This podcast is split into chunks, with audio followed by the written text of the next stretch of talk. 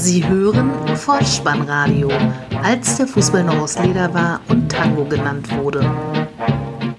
Herzlich willkommen und hallo zum Vollspannradio, der Podcast unter dem Motto, als der Fußball noch aus Leder war und Tango genannt wurde. Mein Name ist Dirk, auf Twitter unter Vollspannradio und spike.dh unterwegs und ich begrüße euch ganz recht herzlich zur 142. Ausgabe des Vollspannradios, der VSR 116 mit dem Titel Schulschwänze, die Nachlese zum Spieltag Nummer 12. 34 Treffer wurden an diesem Wochenende bejubelt. Heimerfolge gab es nur in der Fuggerstadt sowie im Osten der Republik zu verzeichnen und wir begrüßen mal wieder altbekannte Gesichter in neuer Arbeitskleidung. Gute Unterhaltung. Die Momente des Spieltages.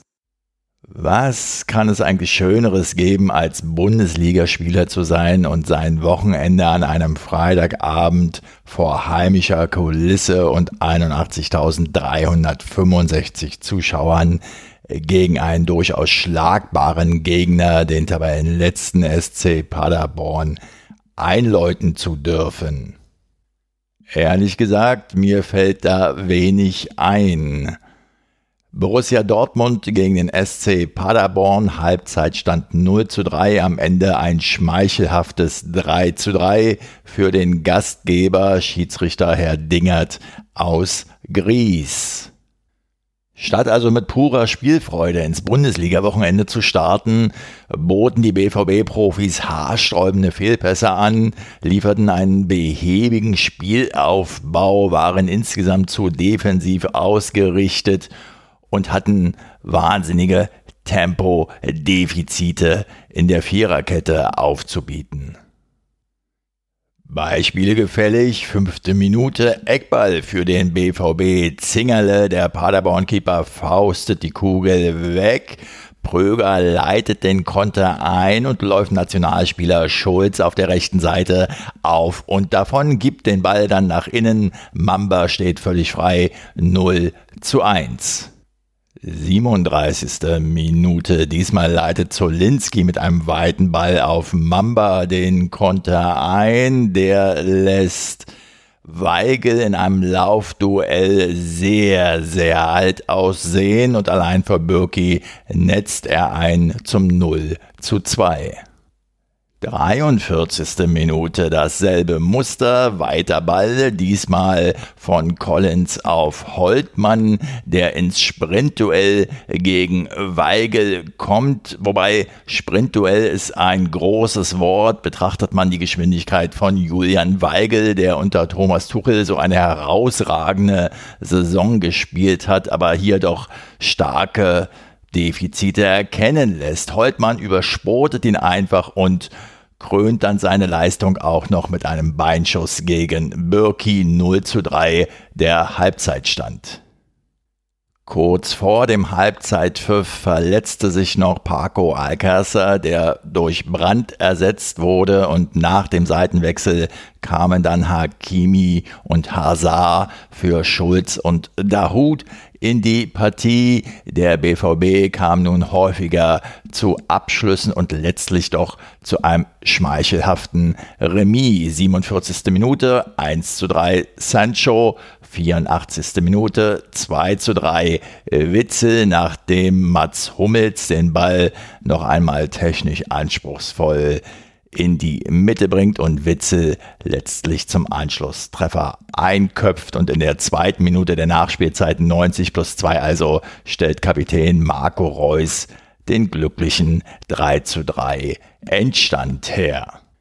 Das Ergebnis musste dann natürlich auch auf der Jahreshauptversammlung am Sonntag verkauft werden. Geschäftsführer Aki wieder im Einsatz. Zunächst nahm er sich die BVB-Anhänger vor. Wer vorgibt, BVB-Fan zu sein und Tore des Gegners bejubelt, sollte unsere Gemeinschaft einfach verlassen, so Watzke. Auch gestand er ein, was angesichts der Verletzung von Alcacer mehr als deutlich wurde, ein weiterer Stürmer hätte verpflichtet werden müssen. Schließlich richtete er sein Wort noch an Trainer und Mannschaft. Lucien, du hast weiterhin unser Vertrauen. Wir hoffen, dass es gelingt, eine Wende zum Positiven herbeizuführen. Entscheidend sei, mit welcher Haltung die Spieler die kommenden schweren Spiele in Barcelona und in Berlin angehen werden. Versucht so aufzutreten, so Watzke, wie das von Borussen erwartet wird. Mein persönliches Fazit lautet, es wurden also keine markigen Worte wie Grasfressen bemüht, vielmehr wurde eine Haltung eingefordert. Ich denke allerdings nicht, dass es dem Geschäftsführer reichen wird, wenn sich die BVB-Profis am Mittwoch im Kabinengang höflich und in aller Form nach dem Trikot von Messi erkundigen werden. Und noch ein Satz zum Verhältnis zu den BVB-Fans. Auch können die Verantwortlichen nicht erwarten, dass nach dieser Vorstellung am Wochenende die Fans einhellig singen, Borussia, liebe Borussia, mein, wann wollen wir wieder beisammen sein? Am Mittwoch. Ach, wenn es doch endlich schon Mittwoch wär und ich bei meiner Borussia wär. Borussia. Nach dieser weniger geglückten Gesangseinlage fällt der Übergang in den Samstag und damit zur Bundesliga-Konferenz 15.30 Uhr leicht. Fortuna Düsseldorf gegen den FC Bayern München. Halbzeit 0 zu 3, am Ende 0 zu 4. 53.000 Zuschauer im Stadion ausverkauft. Unter ihnen Campino von den Toten Hosen, der Referee Herr Willenborg aus Osnabrück. Und das Spiel früh entschieden. Elfte Minute, kurz ausgeführter Eckball von Müller auf Kimmich, der gibt den Ball in die Mitte, dort gehen Morales und Pavard zum Ball, der französische Weltmeister wohl mit der Fußspitze noch dran, 0 zu 1. 27. Tolisso, der Torschütze, nachdem Gnabry den Ball von rechts nach innen gibt, Müller nicht mehr an die Kugel kommt, aber eben Tolisso 0 zu 2. 34. Minute, diesmal Pavard von rechts nach innen. Dort kann Adams nicht gegen Müller klären. Der Ball wird für Serge Gnabry zurückgelegt 0 zu 3. Den Schlusspunkt setzt dann in der 70. Minute Coutinho aus kürzester Distanz, nachdem Lewandowski auf der halblinken Seite den Ball von der Torauslinie noch nach innen gibt, Müller verpasst und der Brasilianer zum 0 zu 4 vollstreckt. Was bleibt von dieser Partie hängen? Lewandowski das erste Mal in einem Bundesligaspiel in dieser Saison ohne eigenen Treffer.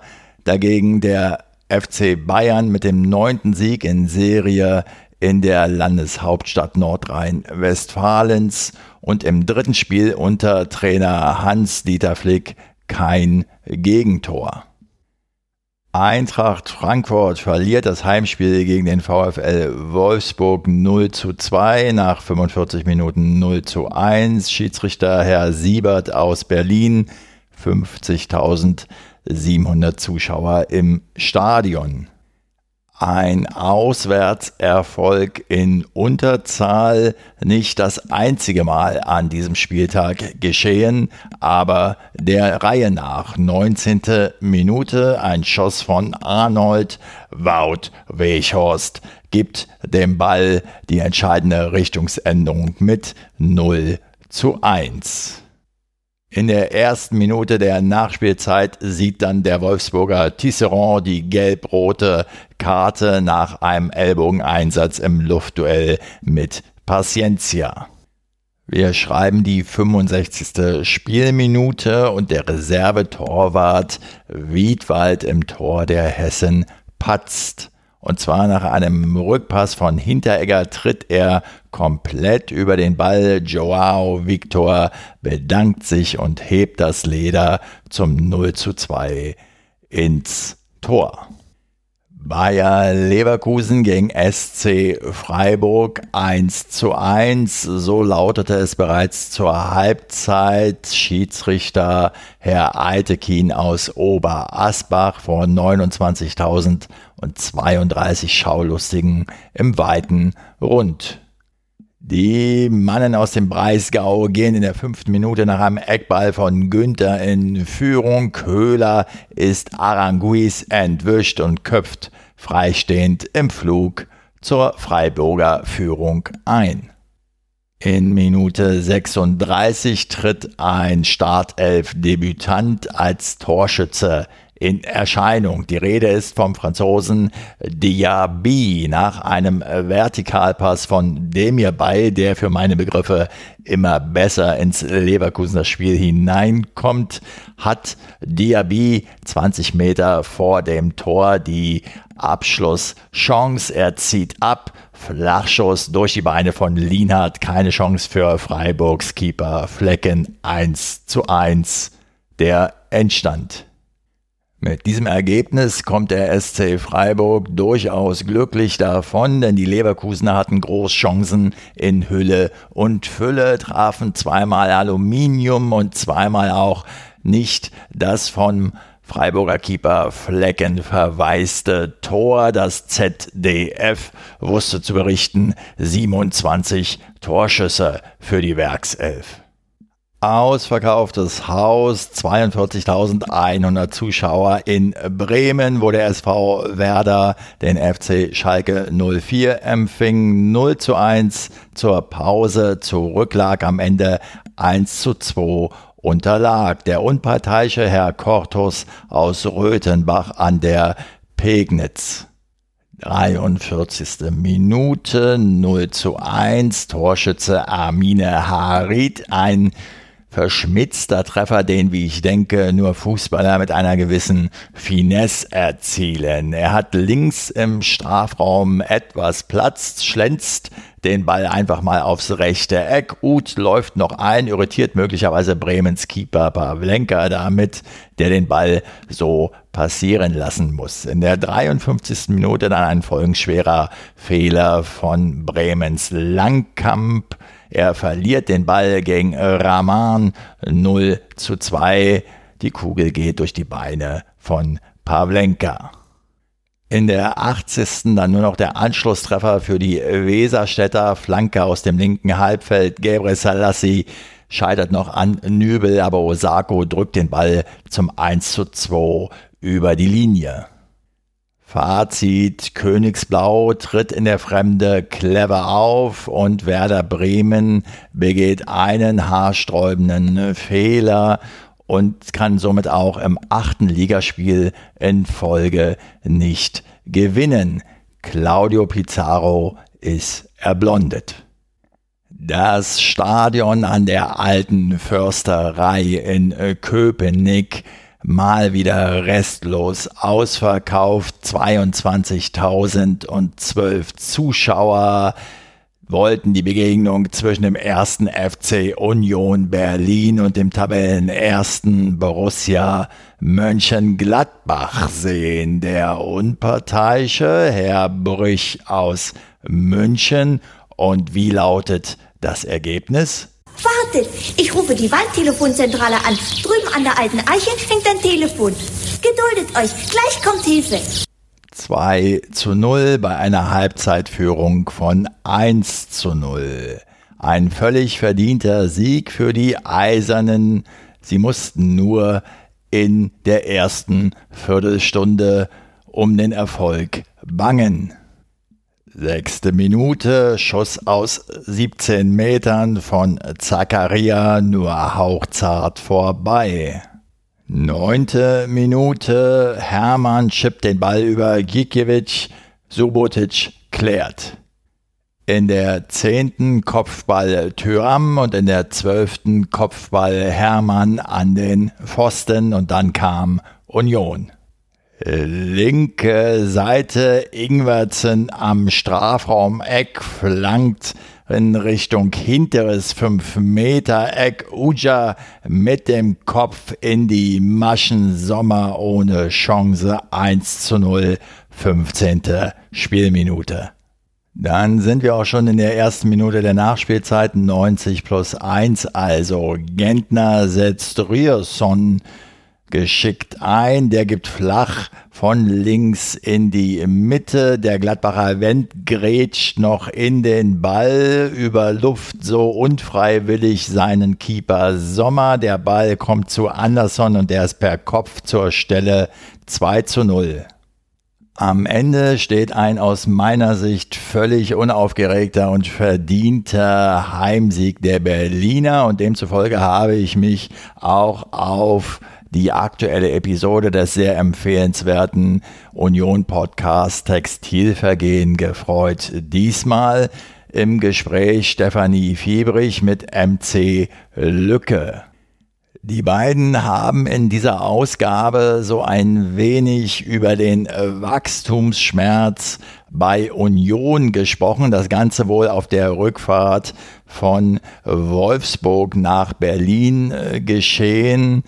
Und es kam so ein wenig die Frage auf, wie Union den schwierigen Spagat zwischen Professionalisierung und eigener Tradition schaffen wird. MC Lücke bei Radio 1 am Ball, die wohl auch einen Union-Podcast machen. Den habe ich persönlich noch nie gehört. Union am Ball heißt der wohl. Ich kenne MC Lücke noch von Radio Fritz, als er den Soundgarden moderiert hat und war froh, einfach mal wieder die Stimme zu hören. Als ich diesem Gespräch dann lauschte, was etwas schwer fiel, weil mir die anheimelnde Pankower Küchenatmosphäre doch etwas abging, die das Textilvergehen ja gemeinhin sonst so auszeichnet. Das Gespräch fand, wie gesagt, mit Hintergrundgeräuschen auf einer Zugfahrt statt. Wie auch immer, ich habe mir jedenfalls angesichts des derzeitigen Union-Hypes die Frage gestellt, wann ich eigentlich als Westberliner so die ersten wirklichen Berührungspunkte mit den Eisernen hatte. Und da schließt sich der Kreis tatsächlich zu MC Lücke und Radio Fritz. Ich habe nämlich bei denen im Jahre 2000 ein Buch gewonnen von Jörn Luther und Frank Willmann und niemals vergessen Eisern Union. Später kam dann auch noch mal eine Karte für ein Zweitligaspiel mit dazu. Warum erwähne ich das alles? Weil nämlich auf der Rückseite des Klappendeckels des im August 2000 erschienenen eben erwähnten Buches bereits folgender vorletzter Satz steht. Schafft Union den schwierigen Spagat zwischen Professionalisierung und eigener Tradition? Fragezeichen. Meine persönliche Meinung dazu lautet, mit fortschreitender Zugehörigkeit zur ersten Fußball-Bundesliga wird sich das Gewese um die Besonderheit von Union normalisieren. Auch wenn Stefanie Fiebrich vom Textilvergehen sagt, wir, die Fans, waren in der Vergangenheit auch schon und sind nach wie vor ein ganz normaler Bundesliga-Club. So ist es dann doch so, dass überall, wo Union im Moment das erste Mal auftaucht, sie dann doch ein wenig als Paradiesvogel und Exot gelten. Und sollte tatsächlich der Fokus der Öffentlichkeit irgendwann in der Zukunft auf Normalmaß zurückgedreht werden, so bleibt den Unioner Anhängern doch zu wünschen, dass sie nicht mit dieser grauen Egalhaltung überzogen werden, die in weiten Teilen bei dem anderen Berliner Fußball-Bundesliga-Club vorherrscht. Topspiel am Samstagabend. Leipzig trifft auf den ersten FC Köln. 3 zu 1 zur Pause, 4 zu 1 der Endstand, 42.036 Zuschauer. Schiedsrichter Herr Schröder aus Hannover. In den Anfangsminuten hält das Geisbock-Team noch gut mit, dann ein Fehler von Hector und ein Kunku gibt den Ball von der äh, rechten Seite in die Mitte. Werner ist zur Stelle 1 zu 0, 22. Spielminute. Dann gibt es Strafstoß für Leipzig, nachdem Upamecano in Kunku in den Strafraum schickt und Ehisiboe stoppt den Angreifer etwas plump. Forsberg lässt sich die Gelegenheit nicht entgehen. 2 zu 0, 32. Spielminute.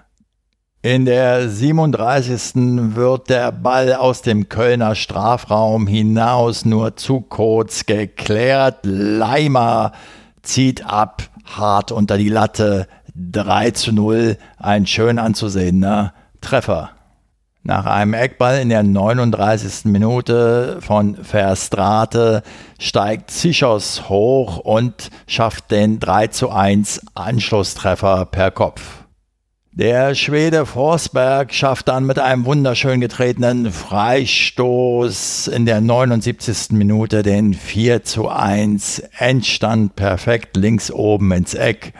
Keeper Horn hat keine Chance. Leipzig also klar überlegen. Im ZDF-Spielbericht wurde dafür die schöne Formulierung gefunden, die Leipziger schnürten den Dominanzgürtel. Für mich persönlich ja viel interessanter das neue Personal beim ersten FC Köln. Markus Giesdoll ist zurück als Übungsleiter und Horst Held als Sportchef. Auffällig in der Vorberichterstattung zum Spiel bei beiden erholte, lachende, ja fast scherzende Gesichter. Das änderte sich schon im Laufe der Begegnung und lass die beiden nun mal drei Monate arbeiten. Was sage ich? Beim ersten FC Köln reichen ja in der Regel sechs Wochen. Dann werden sich die Minen auch wieder verfinstern. Zur Personalie Horst Held, der für mich ja immer so ein wenig als Lebemann und am Ende des Tages locker flockig rüberkommt, will mir einfach ein Bild nicht aus dem Kopf gehen, das ich deshalb auch gern mit euch teilen möchte. Ich stelle mir also vor, wie er von Armin Fee übernimmt. Szenario ungefähr so ein Privatdetektivbüro, schmuddelig dunkel, Jalousien hängen auf halb sieben, in den Ecken stehen leere und halbvolle Flaschen mit hochgeistigem Getränk herum, die Aschenbecher überfüllt und unser Hotte nun auf dem viel zu großen Ledersessel dreht sich, wobei er es kaum schafft, die Beine auf den Boden zu bringen. Ach, Hotte. Nix für ungut, alles Gute für die Arbeit beim ersten FC Köln.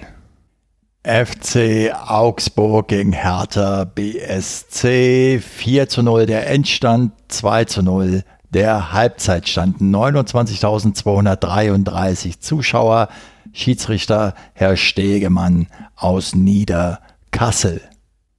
Aus Berliner Sicht eine desaströse Vorstellung von Hertha BSC, defensiv verunsichert, ängstlich, Fehler zu machen, das Ergebnis eine Vielzahl von Fehlern, offensiv wenig bis gar nichts.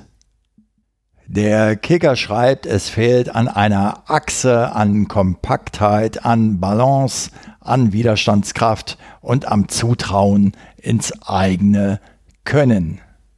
Das 1 zu 0 für den FC Augsburg in Minute 17. Torschütze Max nach einer Standardsituation. Freistoß von der rechten Außenbahn aufs lange Eck geschlagen. Niederlechner geht zwar noch zum Leder, verpasst es aber. Der Ball schlägt dennoch zum 1 zu 0 ein. 26. Spielminute, eine unrühmliche Aktion und ein grober Fehler von Hertha-Keeper Jahrstein der den Ball am eigenen Fuß nicht kontrollieren kann. Niederlechner setzt gegen Jahrstein nach, zwingt ihn zu einem Fehler. Der Ball springt zu Cordova, der aus 14 Metern zum 2 zu 0 einschiebt. Zunächst hatte Niederlechner einen Tritt von Jahrstein abbekommen und im Nachsetzen trifft der Hertha Torwart auch noch Cordova mit einer rüden Grätsche am Knie und er sieht dafür dann auch die rote Karte. Gregor Quasten, Andreas Köpke, Walter Junghans, Christian Fiedler, Gabor Kirai, alle nicht mehr aktiv. Wo ist Thomas Kraft, wenn man ihn mal braucht? Herthas Nummer 2, Thomas Kraft, verletzt. So kam der erst 20-jährige Dennis Smarsh zu seinem Bundesliga-Debüt und musste in Herthas Kasten. 52. Spielminute, der auf Augsburger Seite eingewechselte André Hahn, 18 Meter vor dem Tor, wird begleitet, aber nicht angegriffen von mehreren Berlinern, zieht also mal ab Richtung linkes Eck und der Goalie ist sehr, sehr langsam in der Ecke 3 zu 0. In der 70. Minute dann ein kleiner Hoffnungsschimmer, möglicherweise für die Zukunft der Hertaner. Arne Meyer nach langer Verletzung wird für Grujic eingewechselt. Das Spiel längst entschieden. 79. Steilpass von Max Niederlechner setzt den Schlusspunkt und den Ball aus extrem spitzem Winkel von links ins kurze, ins Torwart-Eck. Hertha BSC verliert damit das vierte Bundesligaspiel in Folge. Ein aktueller Einschub zur Trainerfrage bei Hertha BSC. Kicker Online schreibt Stand Montag, 25.11.14.53 Uhr. Die Bosse tagen Czovic vor dem Aus? Fragezeichen. Ich persönlich frage mich im Augenblick, ob ich den schönen Satz Hertha BSC brennt auf dem Rasen des Berliner Olympiastadions ein Offensivfeuerwerk ab in dieser Saison noch einmal sagen werde. Im letzten Sonntagsspiel trifft die TSG 1899 Hoffenheim auf den ersten FSV Mainz 05 0 zu 1 nach 45 Minuten, 1 zu 5 heißt es am Ende. Schiedsrichter Herr Dankert aus Rostock, 23.129 Zuschauer wollten dieser Begegnung teilhaftig sein. 33. Minute. Quaison spielt mit einem schönen Hackenpass Baku frei. Der müsste eigentlich auf die linke Seite zu ihm zurückgeben, spielt stattdessen aber nach rechts, wo er Östonali findet, der sich wiederum gegen seinen Gegenspieler durchsetzt und flach und hart ins linke Eck abschließt. 0 zu 1. Wir befinden uns in der zweiten Minute der Nachspielzeit der ersten Halbzeit, 45 plus 2 also. Der deutsche U21-Nationalspieler Baku steigt von hinten Rudi auf den Knöchel und sieht die rote Karte. Mainz ab jetzt in Unterzahl, zunächst allerdings der Halbzeitpfiff. Dann die 53. Minute, Saint-Just auf der rechten Seite flankt in die Mitte. Der TSG-Keeper Baumann will erst zum Ball, bleibt dann weg. Sein Mitspieler Kader Schabek dadurch so verdutzt, dass er ins eigene Tor köpft. Eigentor 2 zu 0 für Mainz. Die Rheinhessen setzen den Torreigen fort. Boetius mit einem Doppelpass mit Oni Sivo spielt dann in die Gasse zu Kunde, der zum 3 zu 0 vollendet. Kramaric schafft in der 83. noch den Anschlusstreffer zum 1 zu 3, aber Boetius in der 90. zum 1 zu 4 und Kunde zum zweiten Mal in dieser Partie zum 1 zu 5 in der dritten Minute der Nachspielzeit nach einem Pass des eingewechselten Lazzas. Trotz Unterzahl gewinnt also der erste FSV Mainz 05 deutlich in Sinsheim mit neuem Trainer an der Seitenlinie. Achim Bayerlorzer. Eine Woche nach seinem Rauschmiss beim ersten FC Köln heuert Achim Bayerlorzer also schon bei den Mainzern an, wenn ihr mich fragt. Ich finde das ja immer ein wenig suspekt. Allerdings muss man ja auch sagen, Bundesliga-Trainer, das sind rare und begehrte Stellen und wenn man die Chance hat, warum soll man da nicht sofort wieder zugreifen? Jeder, der die Berichterstattung um Achim Bayer-Lorza ein wenig verfolgt hat, wird es wissen.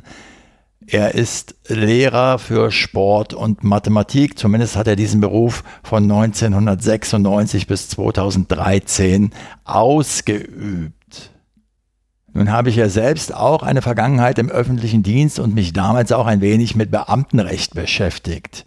Bayer Lorzer, wie er selbst in einem Interview auf den Webseiten des FC im Mai 2019 sagte, ist als Beamter seit 2013 beurlaubt und hat aber wohl im August 2019 diesen Beamtenstatus verloren.